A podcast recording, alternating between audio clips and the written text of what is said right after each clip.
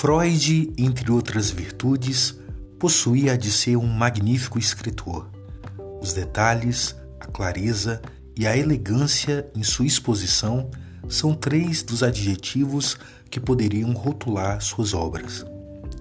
Meu nome é Lincoln de Almeida, discente em psicologia, e este é o Corre Aqui Freud, seu podcast que dá voz à literatura da teoria psicanalítica.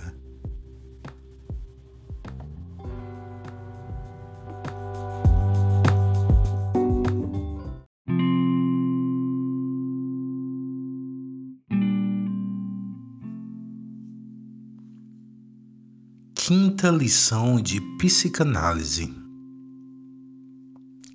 Senhoras e senhores, com o descobrimento da sexualidade infantil e atribuindo aos componentes eróticos pulsionais os sintomas das neuroses, chegamos a algumas fórmulas inesperadas sobre a natureza e tendências dessas últimas.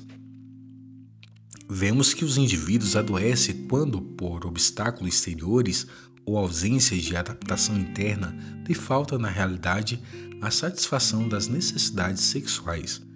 Observamos que, então, se refugiam na moléstia, para com o auxílio dela encontrar uma satisfação substitutiva.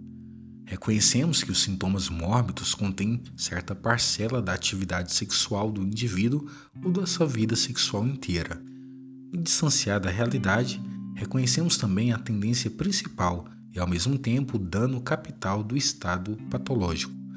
Conjecturamos que a resistência oposta pelos doentes à cura não seja simples, mas composta de vários elementos. Não somente o ego do doente se recusa a desfazer o recalque por meio do qual se esquivou das suas disposições originárias, como também pode a pulsão sexual não renunciar à satisfação vicariante enquanto houver dúvida de que a realidade lhe ofereça algo melhor. A fuga da realidade insatisfatória para aquilo que, pelos danos biológicos que produz, chamamos doença, não deixa jamais de proporcionar ao doente um prazer imediato. Ele se dá pelo caminho da regressão à primeira fase da vida sexual, aqui na época da própria não faltou satisfação. Essa regressão mostra-se sobre dois aspectos: temporal, porque a libido, na necessidade erótica, volta a fixar-se aos mais remotamente estados evolutivos, e formal, porque emprega os meios psíquicos originários e primitivos para a manifestação da mesma necessidade. Sobre ambos os aspectos, a regressão orienta-se para a infância, restabelecendo o estado infantil da vida sexual. Quando mais profundamente penetra-lhes a patogênese das afeições nervosas, mais claramente verão os liames entre as neuroses e outras produções da vida psíquica do homem, ainda com suas altamente apreciadas. Hão de notar que nós, os homens, com as elevadas aspirações de nossa cultura e sob as pressões das íntimas repressões, achamos a realidade de todo insatisfatória e por isso mantemos uma vida de fantasiosa fantasia, onde nos comprazemos em compensar as deficiências da realidade, engendrando realizações de desejos. Nessas fantasias há muito da própria natureza constitucional da personalidade e muito dos sentimentos recalcados. O homem enérgico e vencedor é aquele que, pelo próprio esforço, consegue transformar em realidade seu castelo no ar. Quando esse resultado não é atingido, seja por oposição do mundo exterior, seja por fraqueza do indivíduo, esse se desprende da realidade, recolhendo-se aonde pode gozar, isso é, ao seu mundo de fantasia, cujo conteúdo, no caso de moléstia, se transforma em sintoma. Em certas condições favoráveis, ainda lhe é possível encontrar outro caminho dessas fantasias para a realidade. Em vez de aliar dela definitivamente pela regressão ao período infantil, quando a pessoa inimizada com a realidade possui dotes artísticos, psicologicamente ainda enigmáticos, pode suas fantasias transmutar-se não em sintomas, senão em criações artísticas, subtrai-se deste modo a neurose e reata as ligações com a realidade. Quando, com revolta perpétua contra o mundo real, falta-lhe ou são insuficientes esses preciosos dons, é absolutamente inevitável que a libido seguindo a origem da, a origem da fantasia, chegue ao reavivamento dos desejos infantis e, com isso, a neurose, representante em nossos dias do claustro onde costumam recolher-se todas as pessoas desiludidas da vida ou que se sentiam fracas demais para viver. Seja-me lícito referir nesse ponto o que de mais importante podemos conseguir pelo estudo psicanalítico dos nervosos, e vem a ser que as neuroses não têm um conteúdo psíquico que, como privilégio deles, não se possa encontrar-se nos sãos. Segundo o que expressou Jung, aqueles adoecem pelo mesmo complexo com que lutamos nós, o que temos saúde perfeita. Conforme as circunstâncias de qualidade da proporção entre as forças em choque, será o resultado da luta à saúde, a neurose ou a sublimação compensadora. Senhoras e senhores, não lhe falei até agora sobre a experiência mais importante que vem confirmar nossas suposições acerca das forças pulsionais sexuais da neurose. Todas as vezes que tratamos psicanaliticamente um paciente neurótico, surge nele o estranho chamado fenômeno chamado transferência.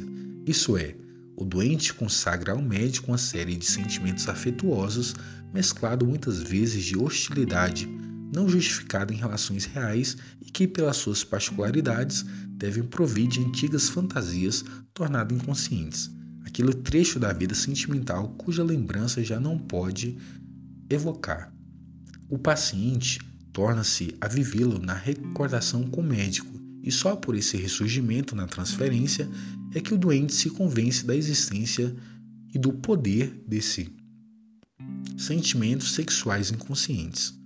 Os sintomas, para usar uma comparação química, são as precipitados, precipitados de anteriores eventos amorosos, no mais amplo sentido, que só na elevada temperatura da transferência pode dissolver-se e transformar-se em outros produtos psíquicos. O médico desempenha nessa reação conforme a excelente expressão de Ferenczi, o papel de fermento catalítico que atrai para si temporariamente a energia afetiva aos poucos liberada durante o processo. O estudo da transferência pode lhes ainda a chave para compreender a sugestão hipnótica de que, a princípio, nos servimos como meio técnico de esquadrilhar o inconsciente dos doentes. Naquela época, o hipnotismo revelava-se um meio terapêutico, mas constituía ao mesmo tempo um empecilho ao conhecimento científico da questão, removendo as resistências psíquicas de um certo território para amontoá-las como muralha intransponível nos confins do mesmo. Não pense, além disso, que o fenômeno da transferência, a respeito do qual infelizmente pouco posso dizer aqui, seja produzido pela influência da psicanálise. A transferência surge espontaneamente em todas as relações humanas, de igual modo nas quais o doente entretém com o médico.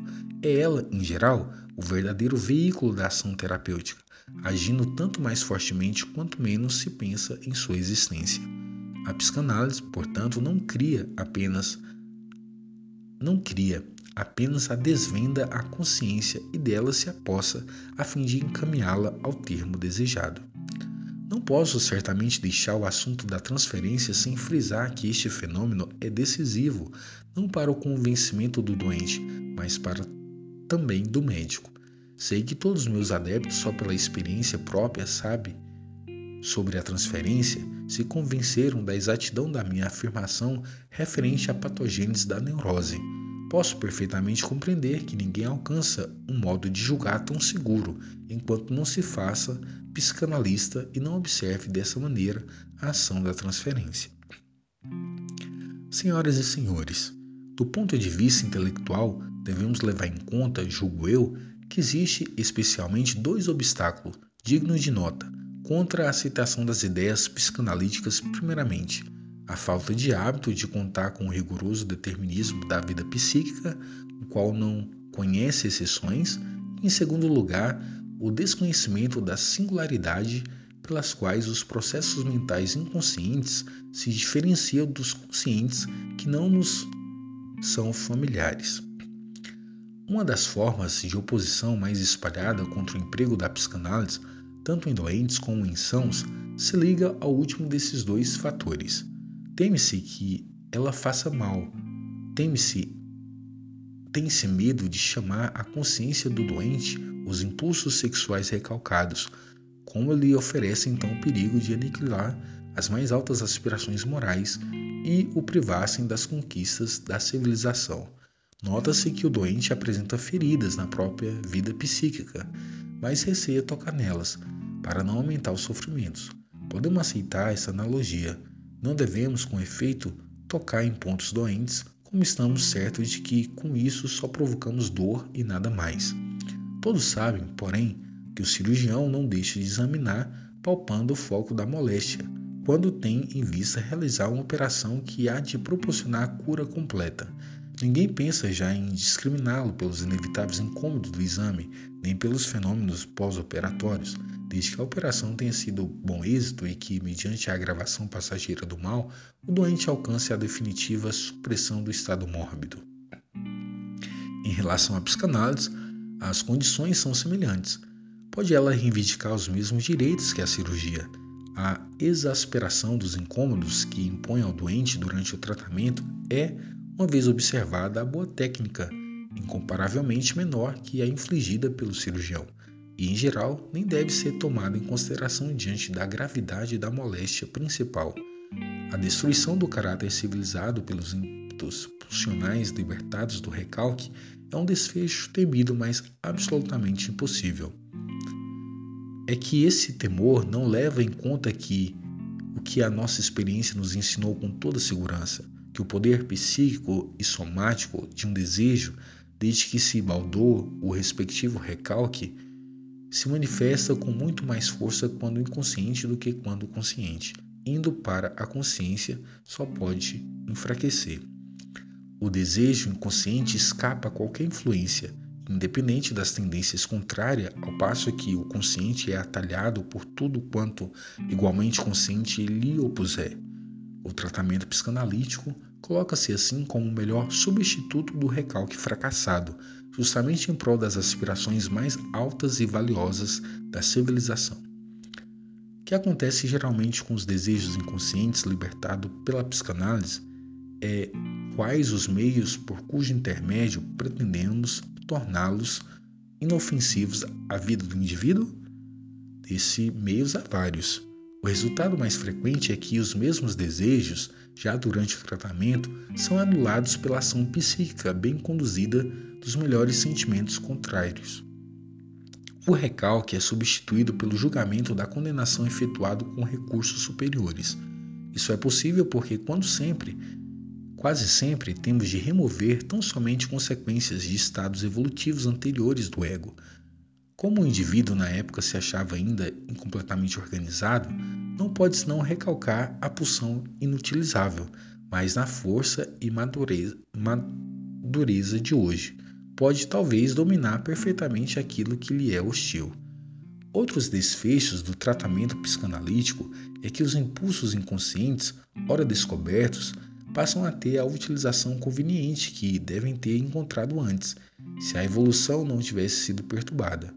A extirpação radical dos desejos infantis não é absolutamente o fim ideal. Por causa das repreensões, o neurótico perdeu muitas fontes de energia psíquica que lhe teriam sido de grande valor na formação do caráter e na luta pela vida. Conhecemos uma solução muito mais conveniente, a chamada sublimação, pela qual a energia dos desejos infantis não se anula, mas ao contrário, permanece utilizável substituindo-se o alvo de algumas tendências por outros mais elevados, quiçá não mais da ordem sexual.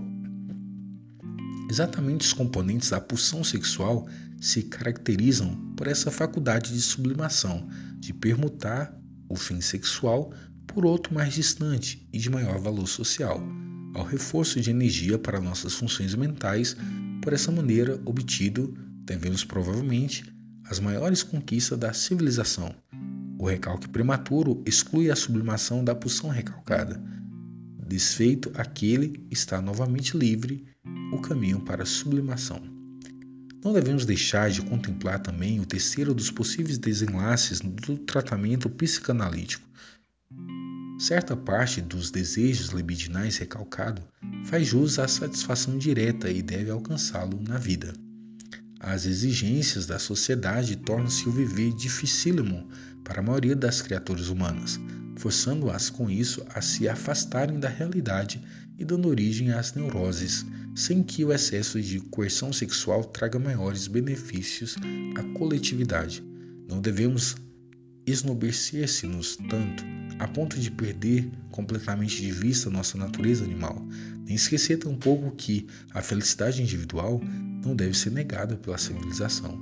A plasticidade dos componentes sexuais manifesta-se na capacidade de sublimar-se.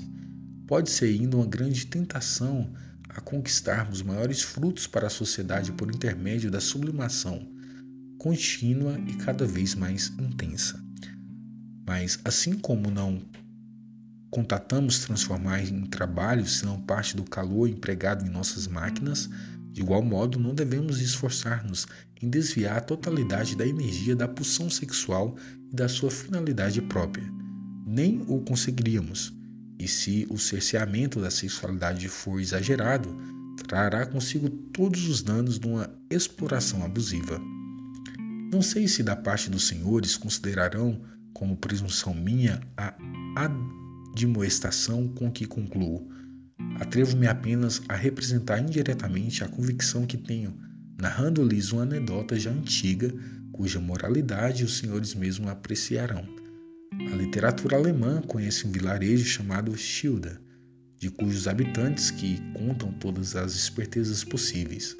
Dizem que possuem eles um cavalo, cavalo com cuja força e trabalho estavam satisfeitíssimos. Uma só coisa lamentavam: consumia aveia demais, e essa era cara. Resolveram tirá-lo pouco a pouco desse mau costume, diminuindo a ração de alguns grãos diariamente até acostumá-lo à abstinência completa. Durante certo tempo, tudo ocorreu magnificamente. O cavalo já estava comendo apenas um grãozinho e no dia seguinte devia finalmente trabalhar sem alimento algum. No outro dia amanheceu morto, o perfido animal, e os cidadãos de Shilda não sabiam explicar porquê. Nós não inclinaremos a crer que o cavalo morreu de fome e que, sem certa ração de aveia, não podemos esperar em geral trabalho de animal algum. Pelo convite, pela atenção que me honraram, os meus agradecimentos. Fim da quinta lição de psicanálise.